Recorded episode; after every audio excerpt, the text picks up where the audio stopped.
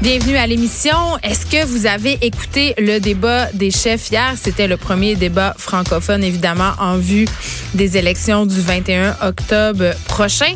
Est-ce que vous vous êtes fait une tête sur qui qui, qui, qui, dans quelle case vous allez faire, vous allez faire votre petit X quand vous allez aller voter? L'avez-vous même écouté ce débat-là? Parce qu'on le sait, euh, on en a discuté hier. Ça intéresse de moins en moins de gens, les jeunes en particulier.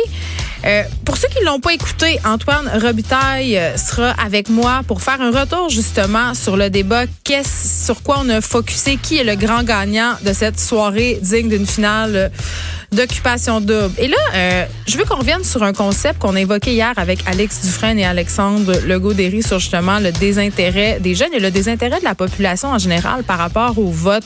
On sait qu'un discours qu'on entend souvent, malheureusement, et je dois dire que je le partage, souvent j'ai fait ça voter pour le parti le moins pire. Tu sais, tu t'identifies pas nécessairement aux valeurs des partis qui sont là, mais tu y vas et tu fais bon ben je vais prendre le moins pire de la gang. Ça semble être la voie que décident de suivre plusieurs électeurs. Et peut-être que dans ce cas-là, le mouvement abstentionniste serait susceptible de vous parler parce que de plus en plus de personnes s'abstiennent de voter. On parlait euh, le jour de la marche pour euh, lutter contre le changement climatique à une jeune militante euh, qui fait partie d'un groupe qui fait la promotion de la désobéissance civile et justement elle nous confiait qu'elle ne votait pas et qu'elle n'allait pas voter. Elle fait partie du mouvement euh, abstentionniste comme plusieurs personnes et ne pas voter, c'est le sujet du nouvel essai de Francis Dupuis-Derry qui est professeur au département de sciences politiques de l'UCAM. Nous n'irons plus aux urnes et le titre de son nouveau livre il va être là, il va être avec moi en studio.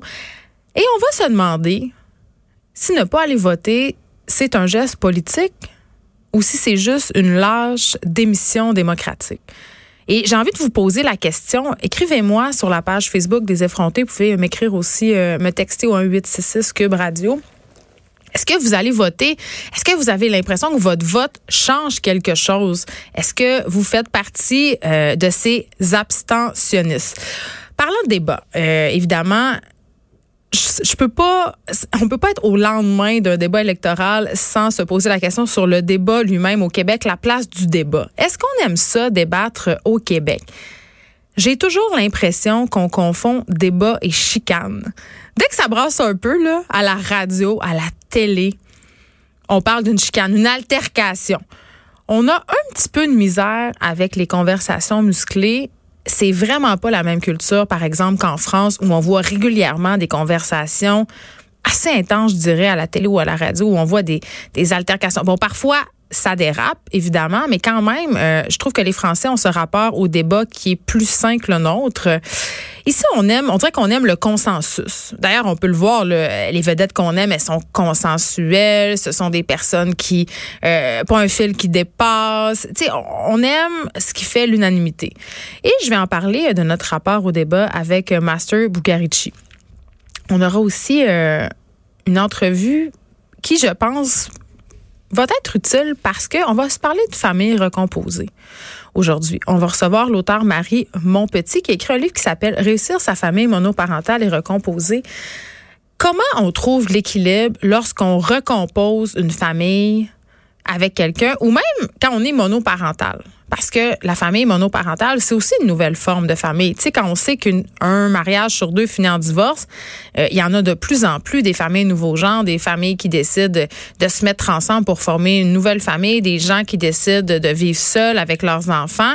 Et euh, tu sais, des petites statistiques comme ça, en 2016, deux enfants sur dix âgés de 0 à 14 ans faisaient partie d'une famille monoparentale et un enfant sur dix faisait partie d'une famille recomposée. On peut soupçonner qu'en 2019, le chiffre a continué euh, d'augmenter, mais quand même, ce, ce type de famille-là ne vient pas sans difficulté parce qu'on est encore quand même beaucoup euh, prisonnier, entre guillemets, de cette image de la famille nucléaire. sais, on voit beaucoup la séparation comme un échec. On voit beaucoup la famille recomposée comme un défi, comme une solution de rechange. Euh, est-ce que c'est une bonne chose ou une mauvaise chose, la famille recomposée pour les enfants? comment on s'arrange pour, que ça fonctionne bien? C'est quoi les principaux défis auxquels les familles recomposées font face, tant au niveau des parents que des enfants? Donc, on va se poser toutes sortes de questions euh, comme ça avec Marie Monpetit et peut-être, euh, puis je le souhaite, donner quelques trucs pour vivre sa famille recomposée et sa famille euh, monoparentale avec plus de zénitude, j'allais dire, et aussi peut-être faire dire adieu à cette culpabilité qui vient avec la séparation. C'est normal euh, d'en ressentir une, mais en même temps, à un moment donné, euh, je pense qu'il faut passer à autre chose puis se dire comment maintenant on peut bien vivre notre vie de famille séparée.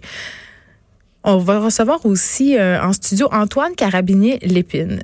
C'est un artiste de cirque. Il fait partie du cirque Alphonse qui présente jusqu'au 12 octobre un spectacle de cirque vraiment très différent de ce que le Cirque du Soleil nous présente. Euh, pour vous donner une idée, le spectacle, ben, ça s'appelle Tabarnak.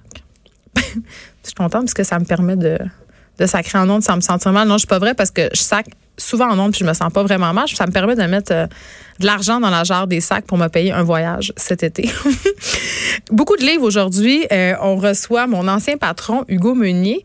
Il va être là parce qu'il a sévi. Il a publié un roman qui s'appelle tout, tout, tout, tout, roulement de tambour, Le Patron. c'est publié chez Stanké. Évidemment, ma seule question, ça va être est-ce que ce livre-là est à propos de moi? Il sera là, Hugo Meunier. Je l'ai lu, son livre. Euh, j'ai terminé hier. C'est sorti euh, le 9... Euh, non, c'est sorti mardi, je crois. C'est quand c'est très drôle et c'est excellent. Je vous le recommande chaudement. Finalement, évidemment, qui dit jeudi dit papesse des potins. Donc, Caroline G. Murphy sera avec nous. Elle va revenir sur, évidemment, les, faits saillants euh, de cette semaine. Est-ce qu'on va se parler de la poursuite d'occupation double? Je le sais pas, mais une chose est sûre, ça va être divertissant. C'est tout le temps mon petit moment. Euh, je ne vais pas dire mon moment préféré, mais c'est un des moments que je préfère euh, dans la semaine quand Caroline J. Murphy vient. On réinvente pas le monde, on parle de potins, on parle de choses futiles, mais avouons qu'on aime ça avant euh, qu'on parle d'abstentionnisme, je veux revenir sur l'histoire de cette jeune fille qui a fait un coma éthylique. Je sais pas si ça a vu ça passer. Euh, c'est un article du Journal de Montréal. C'est une étudiante de Rimouski qui a été hospitalisée d'urgence après avoir bu des shooters pour ses 18 ans. Euh, tu sais, la raison pour laquelle je vous parle de cette histoire-là, là, elle est bien simple, c'est parce que euh, on va beaucoup passer à des histoires de, de, de concours de calage, puis de, de jeunes qui exagèrent dans des initiations. Mais dans le cas de cette jeune fille-là, euh, puis je veux pas nommer son nom parce que en ce moment elle est victime d'intimidation sur les médias sociaux. Euh, puis je trouve ça très dommageable parce que cette jeune fille-là avait fait au début un statut Facebook pour euh, sensibiliser les jeunes justement à la prise d'alcool puis dire hey écoutez ça ça arrive pas juste aux autres un coma éthylique ça arrive pas juste quand on fait un concours de calage ou quand on exagère vraiment. Écoute cette fille là elle a fêté ses 18 ans euh, dans la région de Rimouski. Elle a bu, euh, a dit une dizaine de petits verres d'alcool en 17 et 21 heures, ce qu'on pourrait euh, soupçonner être des shooters. Bon, c'est sûr que 10 shooters, c'est 10 11 d'alcool. Euh, je sais pas c'est quoi la grandeur ni la grosseur de cette fille-là, mais quand même, c'est une quantité d'alcool qui, est considérable, mais c'est pas non plus. Euh, je veux dire, j'ai déjà bu ça, 10 shooters en 8, 9, 10 en 3 heures, puis je suis pas morte. là. J'ai pas fait de coma éthylique non plus. Donc, elle dit j'ai été malade, euh, puis elle a pris une pause, puis là, elle se sentait bien. Fait qu'elle a continué la fête et vers une heure et demie, elle marchait jusque chez eux. Elle s'est sentie vraiment, vraiment très mal.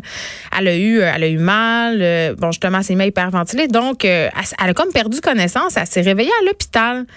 Et ça le fait réfléchir parce que, évidemment, ce qu'elle dit dans son témoignage, c'est qu'on s'imagine souvent euh, quelqu'un qui va tomber dans un coma éthylique, là, tu le vois, c'est la personne dans le fond du bar qui est plus capable de marcher, plus capable de parler.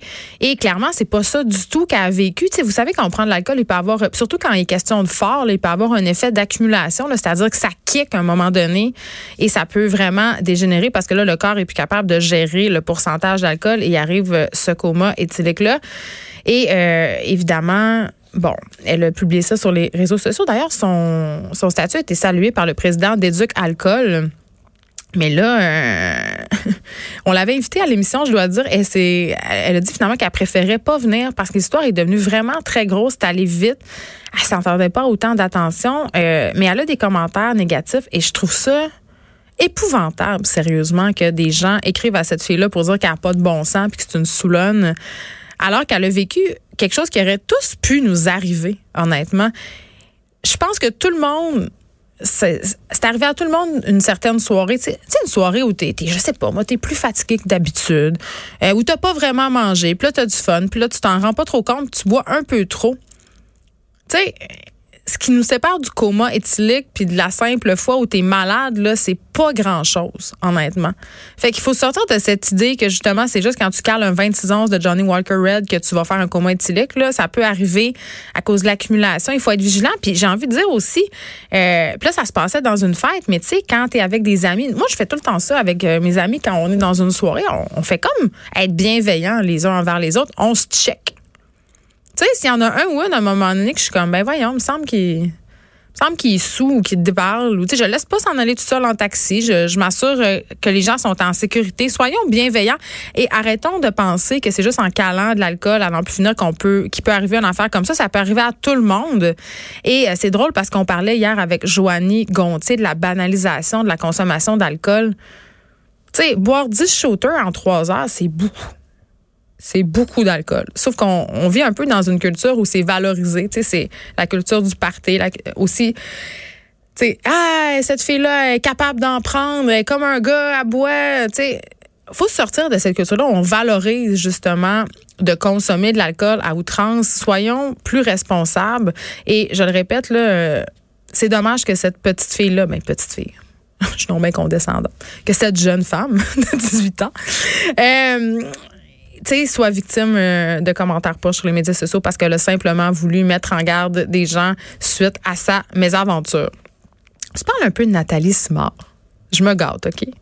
Euh, Nathalie Simard qui fait, euh, donc qui défrait la manchette depuis quelques semaines. Gros comeback, mais c'est pas pour ses chansons. C'est pas pour tourner la page. Là.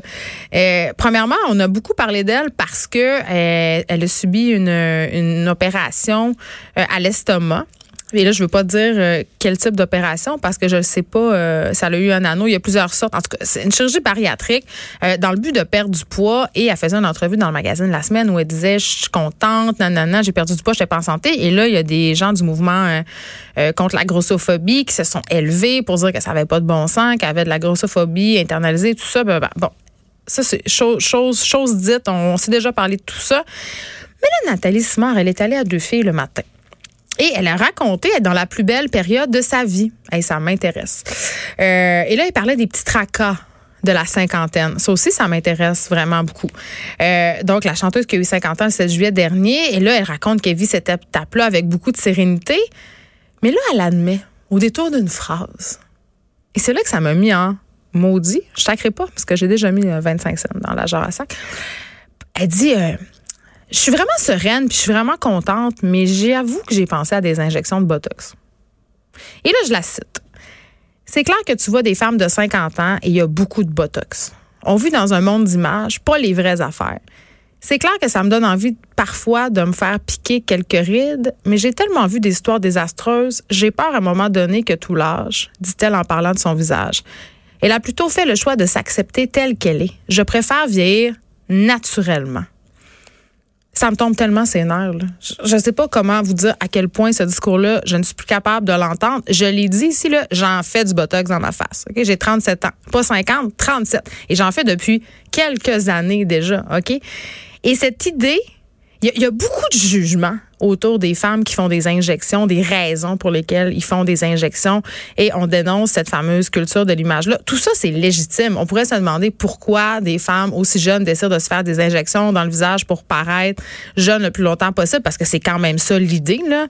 Euh, Puis c'est pas moi qui va venir vous dire euh, qu'il n'y a aucun paradoxe dans mon féminisme, euh, que j'arrête pas de dénoncer les standards de beauté du patriarcat, puis qu'en même temps, je me shoot d'en face. C'est pas moi qui va vous dire que c'est pas un paradoxe.